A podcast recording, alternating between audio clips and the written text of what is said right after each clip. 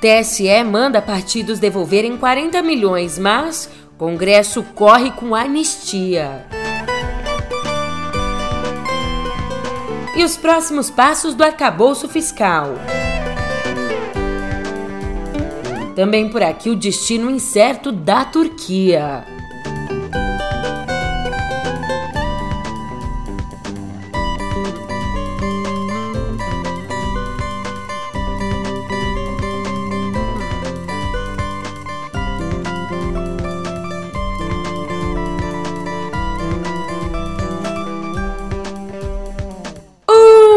Ótimo dia, uma ótima tarde, uma ótima noite para você.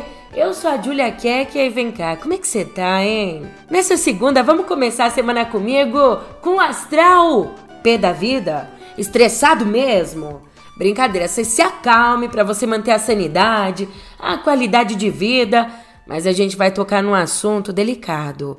O bolso do contribuinte, o nosso dinheiro que você já vai entender no pé do ouvido.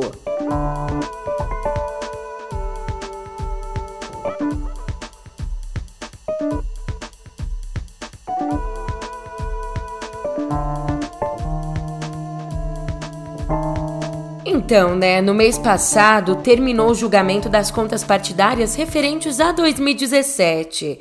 E aí a gente teve 19 reprovadas e 16 parcialmente aprovadas. Por isso, o Tribunal Superior Eleitoral determinou o ressarcimento e a multa. Determinou que os partidos devolvam 40 milhões aos cofres públicos, um valor que ainda vai ser corrigido pela inflação, tá? Então você imagina. Entre os problemas encontrados nessas contas estão gastos sem relação com atividade partidária em benefício de dirigentes, além aí da falta de comprovação da destinação das verbas, para onde elas foram. Mas o plot twist. Esses desvios podem ser perdoados se a PEC da anistia passar. A PEC que começa a tramitar amanhã na Comissão de Constituição e Justiça da Câmara. E ela é apoiada pelo governo e pela oposição. Dessa vez tá todo mundo junto. Ô, oh, união bonita de se ver, né?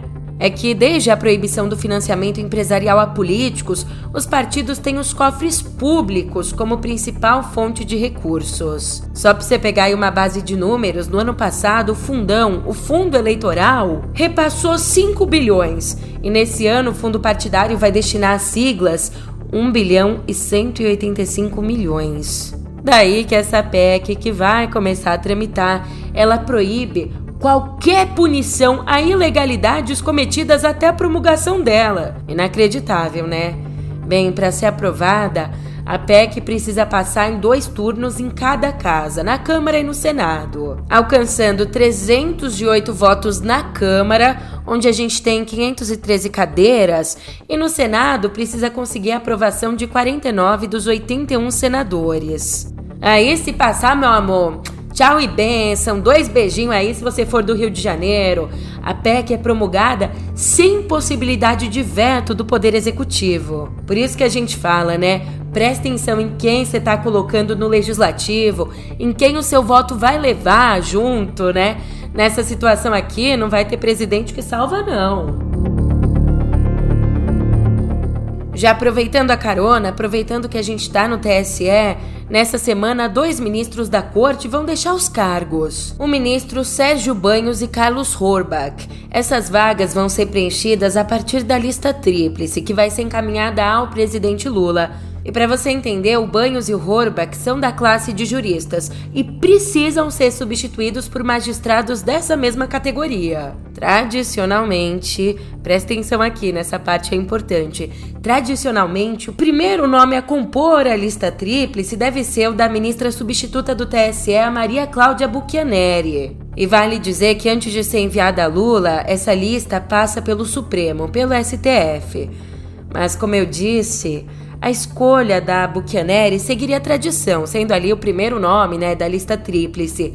Mas aliados do governo defendem que o presidente opte por um nome mais alinhado à gestão dele. Isso porque, sabe por quê? Os dois novos escolhidos, os dois novos ministros vão participar, vão votar no julgamento da inelegibilidade do Bolsonaro. Eu tô sentada de camarote vendo o que vai acontecer.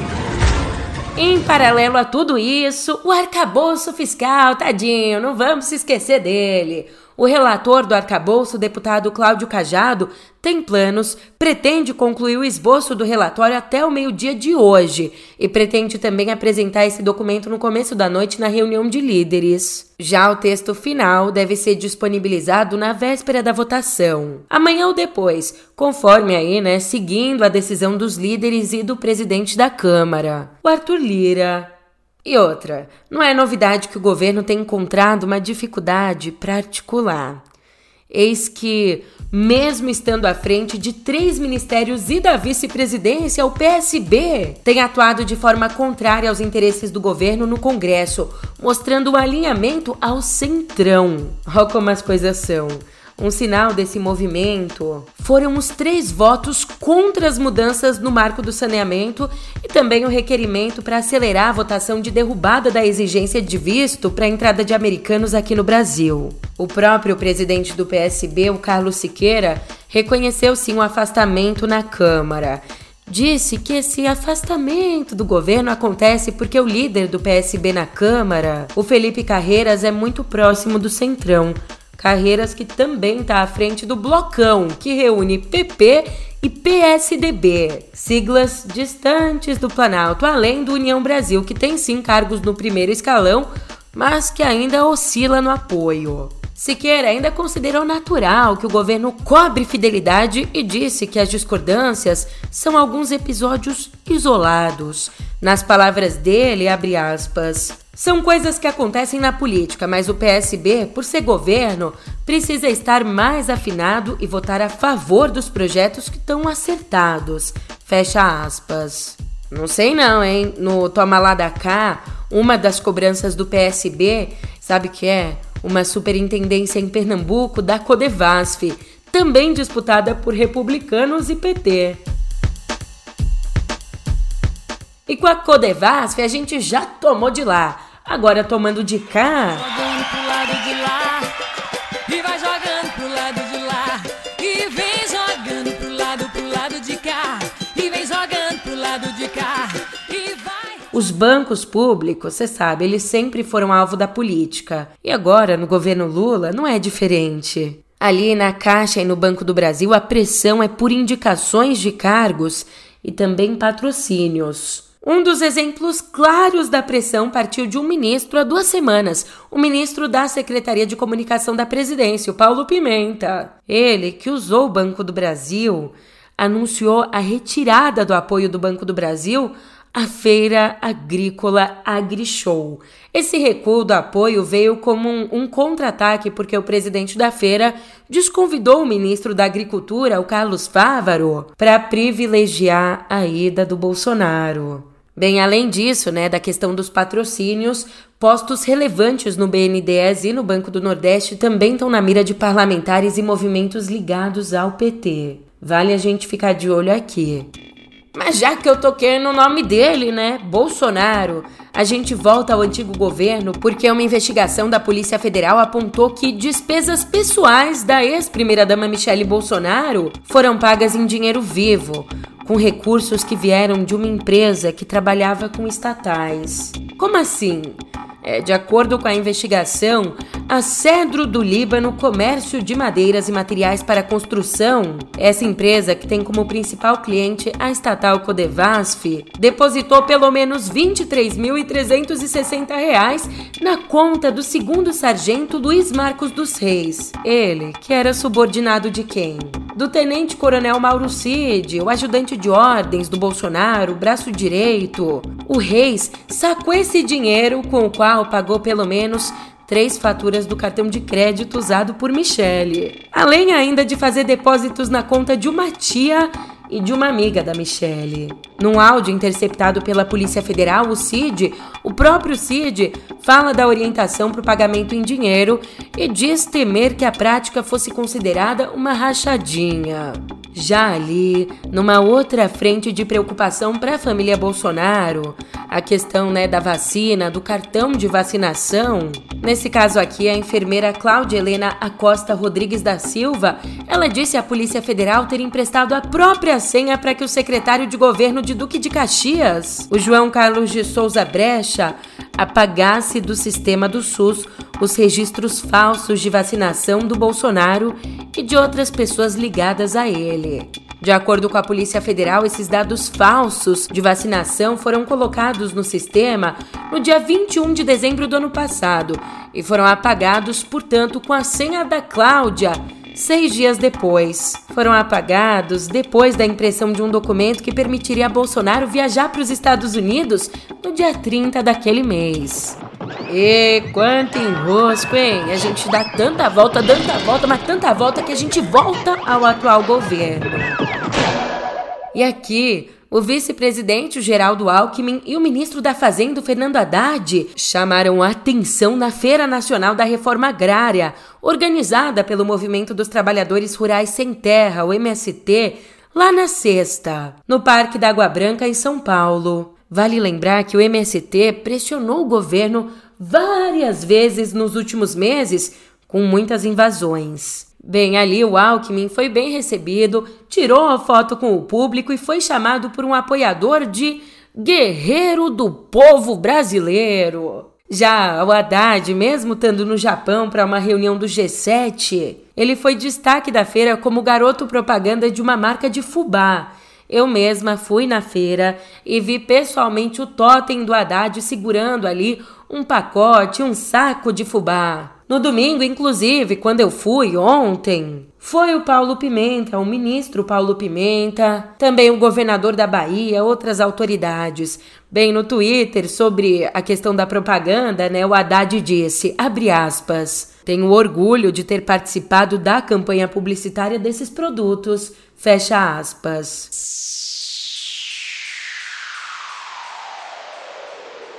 Agora lá fora, a situação é mais complicada. O presidente turco Recep Tayyip Erdogan, que governa o país desde 2014, possivelmente vai ter que enfrentar um segundo turno para se manter no poder. É, ontem, até o momento em que eu gravei esse podcast, nesse exato momento aqui, 90% dos votos da eleição presidencial tinham sido apurados e assim ele aparecia com 49,86% da preferência do eleitorado, seguido pelo oposicionista Kemal Kılıçdaroğlu, com 44,38% dos votos. Os analistas estão considerando esse resultado imprevisível, já que ainda faltam urnas de grandes cidades que tendem a apoiar a oposição. Mas eles também acham improvável que o Kılıçdaroğlu consiga a maioria absoluta. Tá um cenário bem acirrado, tá? Incerto. O Erdogan, que defende uma presença maior do Islã na vida turca e vem minando fundamentos da democracia local, chega a essa eleição em meio a uma crise econômica.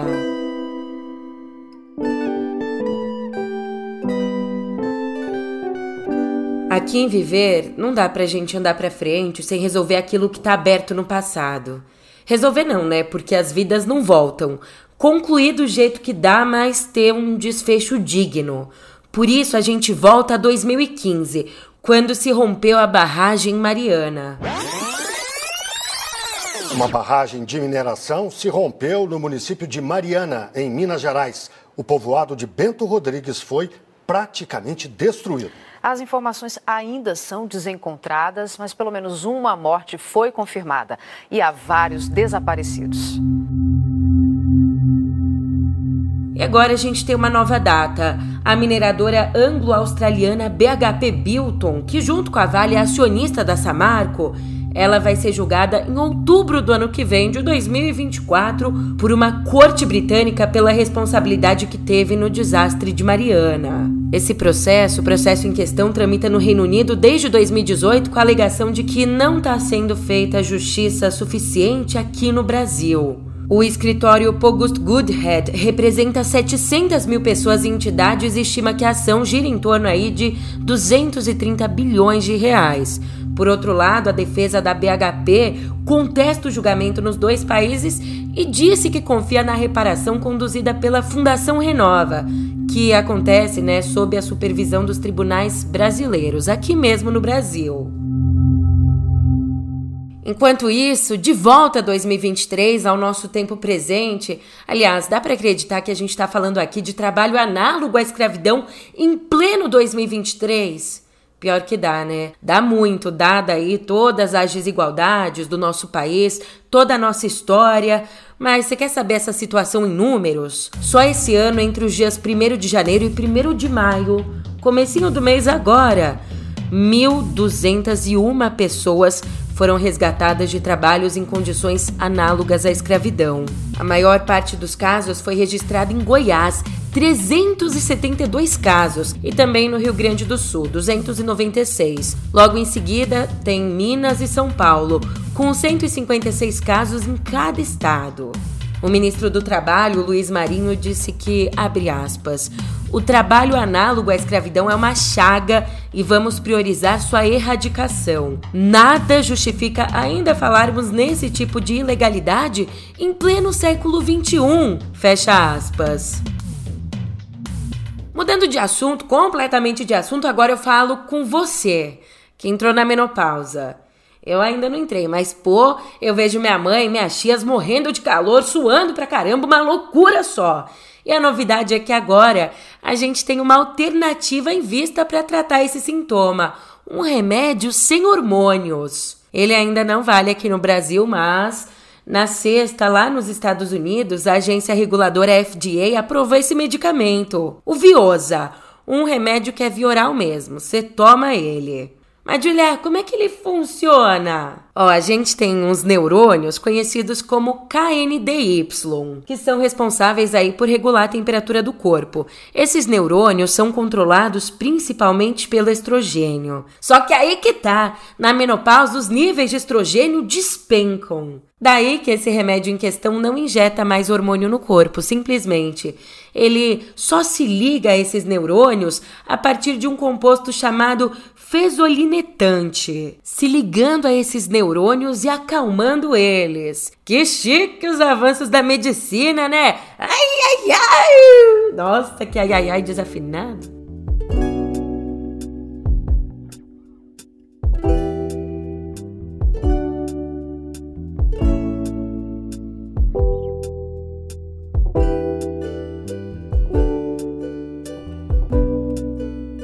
Aqui em Cultura, chega mais, se debruça comigo sobre o imaginário coletivo.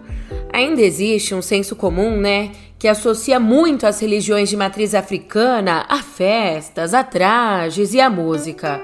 Mas é importante dizer que vem crescendo a oferta de livros que ajudam a compreender os aspectos filosóficos e mitológicos desses cultos. Esse é exatamente o caso de algumas obras como Exu, um deus afro-atlântico no Brasil, do antropólogo Wagner Gonçalves da Silva. Também é o caso do livro Ifalo Kumi, O Resgate da Tradição, o mais recente título do compositor e pesquisador Ney Lopes. Também é o caso da obra Orum Milá, do historiador, professor e babalaô Rogério Ataíde. Aliás, o aumento dos trabalhos acadêmicos chega com um crescimento também do interesse online por religiões afro. De acordo com o Google Trends, a busca pelo termo Umbanda cresceu 40% em 12 meses. Pô, isso é demais, né? Porque o conhecimento, sair da zona nebulosa da ignorância, é o primeiro passo. Já no mundo da música, Caspeta! A cantora sueca Loreen venceu no sábado a 67 ou seja, a edição 67 da Eurovision, a mais famosa competição musical do mundo.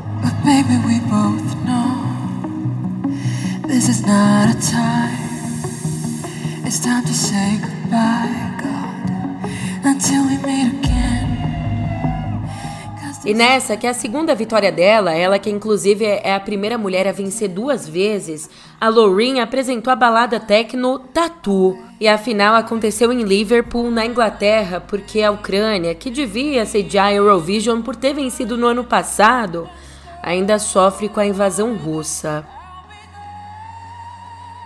No mundo dos filmes, Né que pena seria não, é que pena que é. A tão aguardada quanto polêmica, né, versão com atores de A Pequena Sereia. Esse filme, que estreia no próximo dia 25, chega com um desfalque para os fãs da animação.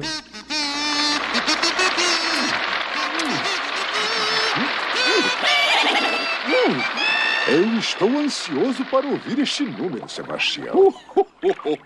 Majestade, este será o mais. Acontece que a produção vetou a canção Filhas de Tritão, música que ali no finzinho dela, o Rei dos Mares acaba percebendo a ausência da filha caçula, Ariel.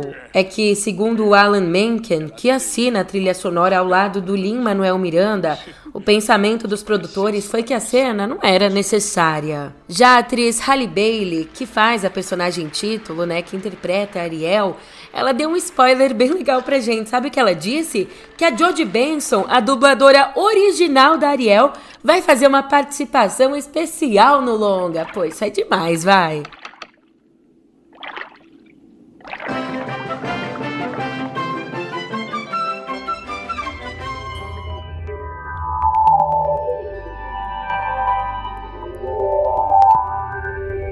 Uma notícia importante aqui em Cotidiano Digital: o Elon Musk escolheu quem é que vai substituí-lo no comando do Twitter. Linda Yacarino, ou Linda Yacarino, falando de um jeito mais brasileiro, né? O anúncio ele foi feito na sexta. Ali, na própria conta dele no Twitter, o Musk disse que a nova presidente executiva, abre aspas, focará principalmente em operações de negócios, enquanto eu me concentro em design de produtos e novas tecnologias. Fecha aspas. Já ali, na primeira mensagem dela como CEO, Yacarino disse que tá, abre aspas, muito feliz em poder ajudar a transformar a plataforma. Mas quem que é essa mulher aí? Formada em telecomunicações pela Universidade da Pensilvânia, a executiva entrou no conglomerado de mídia NBC Universal em 2011 e foi presidente global de publicidade e parcerias. Aí, durante mais de uma década, modernizou e reformulou o negócio de publicidade para o século XXI. Isso como definiu a própria companhia.